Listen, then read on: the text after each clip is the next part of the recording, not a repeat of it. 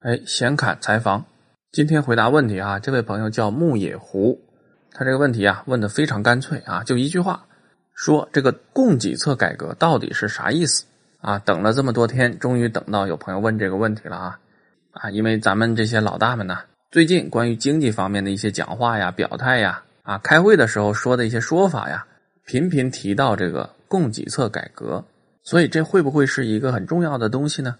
尤其是这个词儿啊，说的非常的理论化啊，不是太容易理解。所以呢，咱们今天就来说一说这个供给侧改革到底是啥意思啊？首先还是菜刀先说结论：供给侧改革啥意思啊？从目前我们能够掌握和搜集到的信息来看，菜刀觉得呢，其实也没啥意思。就是说，我们从目前能够掌握的材料来看，现在还没法判断和定义供给侧改革这个概念。啊，它的内涵到底是什么，以及未来会如何指导经济发展啊？目前呢都确定不了。啊，有朋友听到这儿肯定会说说不对呀，最近这个媒体上啊，各大网站上啊，好多解读这个供给侧改革的文章啊，这些东西纷纷都出来了呀。那你怎么说不知道啥意思呢？提出这种疑问的朋友呢，他这个疑问是对的啊，就是自打这个供给侧改革这个概念提出来之后啊，确实有很多人在连篇累牍的解读这个概念。啊，所以说细节很重要嘛。尽管他提出来之后，媒体上很多人在连篇累牍的解读这个概念，但是如果你仔细看的话，你会发现几乎没有官方正面的解读，甚至于连正统经济学界的，比如说高校的经济学教授啊，正儿八经的这种经济学者，目前真正出来说这个事儿的人很少很少啊，更别说这些官方的智库啊，比如说社科院呐，比如说国务院发展研究中心呐。或者说中央政策研究室啊等等这些部门的人啊，更是一个出来说的都没有。所以呢，这就是说，为什么关于这个概念，我们现在搞不清它是什么意思？为什么呢？因为官方的解读现在没有，是吧？那官方的解读没有，你怎么来确定这个概念的内涵呢？就光看字面吗？说供应侧改革，就光看这五个字，你能看出什么？什么都看不出来呀，对吧？啊，以上呢就是今天想跟大家聊的第一点。那么第二点想跟大家聊什么呢？就是尽管现在官方的解读没出来，但是这个提法毕竟已经提出来了，是吧？这老大们金口玉言，这话都不是随便说的。那么这个话已经说出来了，那么关于这个概念到底是什么意思？难道真的就一点蛛丝马迹都寻找不到吗？哎，也不是啊。从目前公开的材料看呢，关于这个概念到底什么意思，也能找到一点点啊。关于这个概念，相对来讲。比较靠谱的啊，比较官方的，有那么一点啊定性的感觉的这样的解读也是有的。这个解读来自于谁呢？来自于中央财经领导小组的办公室副主任啊，叫做杨伟民啊，是这个人。当供应侧改革这个概念刚刚提出来的时候，杨伟民随后就有一篇文章出来啊，专门谈到了供应侧改革的问题啊。这篇文章比较长，如果大家感兴趣呢，自己上网找一下就可以了，很容易找到啊。但是杨伟民的这个解读呢？那就是他理解的供应侧管理是什么啊？在消费端口的供应方面，我们需要进行改革，或者说叫升级。怎么来理解？很简单，去年闹得沸沸扬扬的一个事情，就是放假的时候啊，我们这个中国人成群结队的跑到日本去买那个马桶盖啊。这个事儿媒体一报道出来之后呢，反而变成了一个经济现象了。说中国难道生产不了这个马桶盖吗？这马桶盖又不是什么高科技，对吧？为什么要去日本买？等等等等吧，所以杨伟民呢，在文章里边呢，他其实说的就是这个意思。什么是供应侧呀？是对消费品的这种供应侧啊，是对老百姓的消费能力的供应侧。我们现在的老百姓不是没有消费能力，是有消费能力的，甚至这个消费能力还很大。为什么都可以成群结队跑到日本去买马桶盖嘛？那当然是有消费能力的。而现在的问题和矛盾在哪儿呢？在于我们目前自己的这种生产，自己的这种产品的供应。啊，满足不了我们老百姓这种比较高端的对产品的这种品质要求比较高的这样的消费能力，啊，所以我们要进行供应侧改革，啊，说白了就是提高产品的品质，啊，提高老百姓对国货的信心，让我们呢不用以后买个马桶盖也要去日本，我们去日本买马桶盖，这不就是把这个钱花到日本去了吗？本来是我们自己内需的这个经济增长的动力，啊，由于我们自己供应的东西不行，结果呢就便宜外国了，对吧？那我们何不自己提升起来，然后把这个消费需求留在国内呢？这对经济增长不是有好处吗？归根到底说的就是这个意思。不过，如果关于供应侧管理仅仅是这个层面的一个解读的话，大家是不是会觉得有点问题啊？对吗？这太浅了，是吧？如果说这个概念就这么一个意思的话，那犯得着弄得这么隆重吗？几位老大们轮番在讲，而且都是很重要的场合，给大家的感觉好像就是下一阶段我们整体经济的一个战略的大调整一样。但是经过官方的权威人士这么一解读呢，一下子又觉得轻飘飘的，没有什么东西。而且呢，如果这样来解读这个供应侧管理的话，其实它的意义也不是什么新鲜的东西，对吧？只不过换个说法嘛，我们以前就叫什么叫消费升级啊，或者叫产业升级啊，是扩大内需、刺激内需的一种手段啊，不是什么新鲜东西了。而且这个呢，也提不上是什么所谓的从需求管理到供应管理的一个战略性转变。因为毕竟主要针对的是消费嘛，而且具体指的是消费的产品，所以呢，问题就出来了啊，就是为什么会这样？为什么解读来解读去，最终是这样一个结果？而且相信很多朋友也看过网上的关于这个问题的解读，绝大部分的这种解读呢，全部会联系到经济发展的方式啊，从注重需求端转移到注重供给端。说白了呢，就是认为我们现在整体的经济的主导策略，从早先的凯恩斯主义的需求管理，转向了。经济学上另外一个流派叫做供给学派的供给端口的管理，啊，很多网上的解读是这样的啊，但是还是咱们节目开始讲的那样，凡是这么来解读这个概念的哈啊，大部分都不是所谓的经济学的专家啊，更没有主流的经济学者啊，绝大部分都是媒体人啊，媒体记者呀、编辑啊、评论员呢。那么为什么会出现这种情况？从菜刀个人的理解来讲呢，大概有这么几个原因啊。那就是说，供应侧改革一旦要是和供给学派联系起来的话，有几个问题是避免不了的。第一个问题啊，如果一提供给学派，首先联想到的是什么？马上就是里根经济学，就是上世纪七八十年代美国智障嘛，之前的几任总统都没有办法啊，尼克松也好啊，福特也好啊，卡特也好啊，这几任总统其实都没有什么办法。但是到里根的时候，哎啊，就一下把美国从智障这个泥潭里边给拉出来了，对吧？然后后来我们回过头去总结的时候呢，说里根啊当时的这些政策给他一个名字啊叫做里根经济学啊，经济政策就是里根经济学了啊。但是政治经济整体来讲呢，给他命名叫里根主义。包括同时期在英国的有撒切尔啊，撒切尔也是有撒切尔主义。然后回过头去，我们来分析当时里根也好，撒切尔也好，他们采取的这种啊经济方面的政策是什么呢？啊，一般认为呢，里根当时采取的就是供给学派的学说。为什么呀？因为里根他自己就公开的宣传啊，说在经济学方面，我就是信奉的是供给主义。当然，他实行的一些政策呢，看起来和供给主义也都很像啊，比如说大规模的减税呀，啊，大规模的放松管制啊，啊，比如说控制货币供应量啊等等。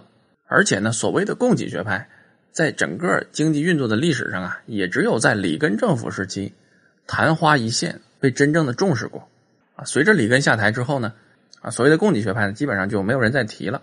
因此，我们现在一提供给学派啊，首先想到的就是里根经济学。所以呢，由于它这个特点呢太鲜明了，对吧？那么在官方没有正式表态之前啊，这些学者们当然肯定要掂量掂量嘛，对不对？啊，因为领导们提了一个供应侧改革，那我就能说他开始实行供给学派了吗？那不就意味着在学里根吗？是吧？啊，那你想，我们这么大一个国家，而且我们中国特色呀，啊，最近几十年经济成就举世瞩目啊，我们还用学别人吗？所以就是大家为什么都不解读它啊？菜刀个人认为呢，这是其中一个原因，但是这个原因不是最主要的，下边还有啊，那是什么呢？就是所谓这个供给学派啊，它本身的问题也很多。实际上，在整个这个经济学的学术发展史上呢，啊，长期以来对于供给学派的这个评价呀，都不是很好。啊，首先第一，所谓的这个供给学派啊，它也很难称得上是一个理论流派。为什么呢？它没有自己统一的理论。自己原创性的这种理论也很少啊，应该说几乎是没有的啊，甚至于分析现实问题的工具，现在能被大家记起来的也只剩下一个拉分曲线啊啊，拉分曲线就是关于减税的嘛。但是除了这个之外呢，现在能想起来也很少了。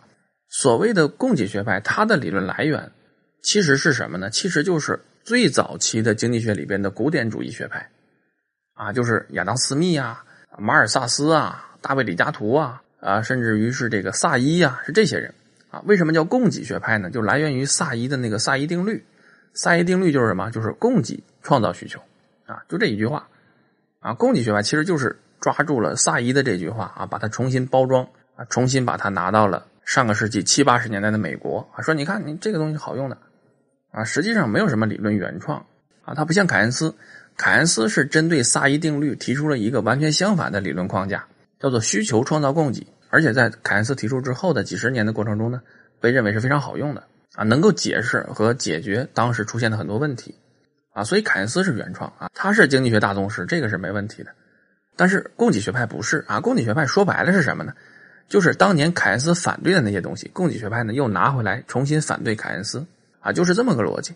所以它本身没有什么统一的理论啊。第二呢，这个学派又非常的松散啊，大家之间呢也没有什么组织。然后更重要的是什么呢？更重要的呢，这个所谓的供给学派的这些理论呢，其实说它是理论都有些牵强啊，它更多的是一些呃经济政策的建议。所以很多时候，为什么说这个供给学派呢，在这个经济学的发展史上呢，地位一直不高？说白了，就是因为它都是一些啊政策建议性的东西，而没有充分的论证他这个政策建议背后的这个理论基础到底靠不靠谱啊？这个他自己是没论证过的。所以这就是供应主义第一个问题。然后第二个问题是什么呢？就是说当年里根经济学啊，虽然里根自己宣称说我是那个呃供给学派的信徒，我就要实行这个供给主义，包括他提出的经济复兴计划嘛。表面上也打的是这个供给主义的招牌，因为要减税嘛，啊，减税是供给主义的最大的特点。但是尽管如此，当年美国在里根的领导下走出滞胀，到底是不是靠这个供给学派？啊，这一点是很难说的。而且目前理论界呢，啊，一个基本的定论啊，就是说，当年里根经济学之所以创造了美国的繁荣，其实和供给学派没有什么太大的关系。啊，虽然里根他减税了，供给学派也说要减税。但是凯恩斯也要减税呀，啊，减税这一点上是没有问题的。关键是对于减税这个政策背后的经济运作机制的解释，到底能不能说得通？啊，实际上凯恩斯是能说得通的。凯恩斯减税什么？创造需求嘛，老百姓钱多了，少交税，收入多，他就去花钱嘛，花钱就创造需求了。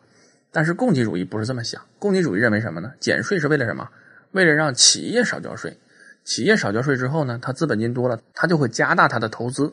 加大投资之后呢，会创造出更多的企业，从而怎么样？从而交更多的税。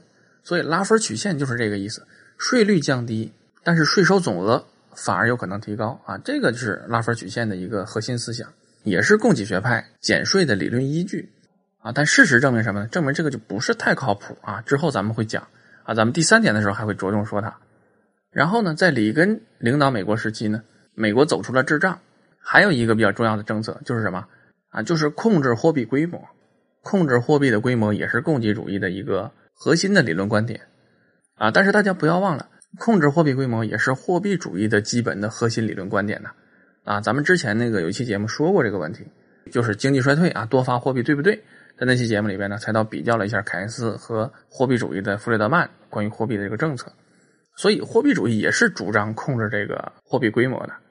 那对于当时的里根政府来讲呢，虽然里根自己说我信奉的是供给主义，但是货币政策方面，我们现在回过头来看的话，他更多奉行的其实还是货币主义的政策啊，也就是弗里德曼的一些经济政策。但是有朋友会问了，那既然都主张控制货币规模，你凭什么就说他用的是货币主义而不是供给主义呢？很简单，因为在货币这个层面，虽然这两个理论流派都主张控制货币规模，但是供给主义比货币主义要更加的激进。更加的极端，它在货币方面的一个主要论点是什么？第一，控制货币规模；第二，也是最关键的，要回到金本位啊！所以从这一点就能看出来，因为美国当时没有回到金本位啊，而且金本位能回得去吗？也回不去了，不具备金本位的条件了。因此，在货币政策上，我们可以说里根当时主要参考的还是货币主义的政策。所以呢，呃，供给主义两大核心要点，一个是减税，一个是这个货币政策。这两大政策呢，其实在里根政府时期其实都没有参考它，所以我们回过头来看，其实当时美国走出滞胀啊，和这个供给主义没有什么太大的关系，所以这个就是供给主义的第二个问题。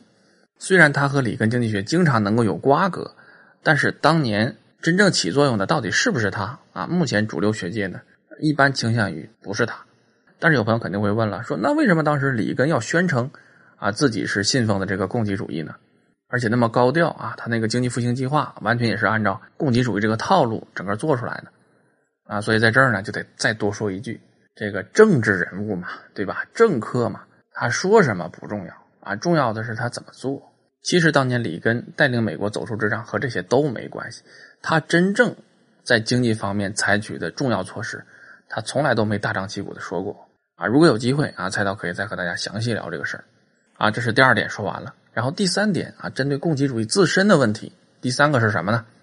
就是供给主义自己很多的政策的设想，其实通过当时里根政府的实践呢，效果不是很好啊。最典型的还是这个减税啊，拉弗尔曲线呢看起来很完美，是吧？看起来很好，道理上呢好像说的也通，但实际应用的时候啊，效果很差啊。最典型的就是里根政府时期啊，大幅度的降税，按照拉弗尔的理论呢，大幅度的降税，财政收入就算不增加吧，也不应该减少。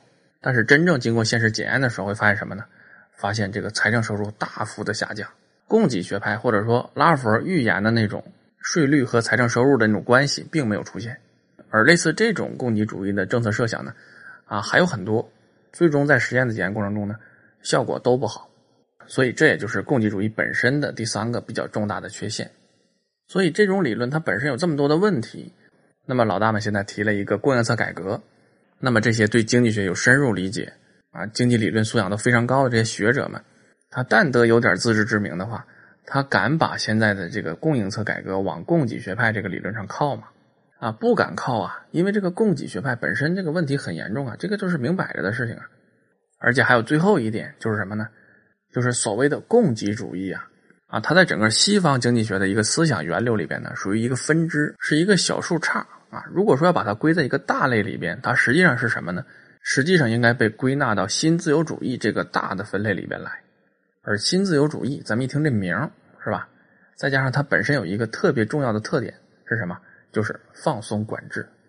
所以大家想，又要新自由主义，又要放松管制，再加上供给学派本身啊有这样那样的问题，这些经济学家们一想，哎呀，算了吧，我还是别说话了啊，不说话，最多说我水平不行。所以呢，这就是到目前为止啊，这个概念已经提出来这么长时间了。为什么对它的解读，要么啊说的层次比较浅，要么就是这些重量级的能够解读这个概念的人呢，干脆就不吱声。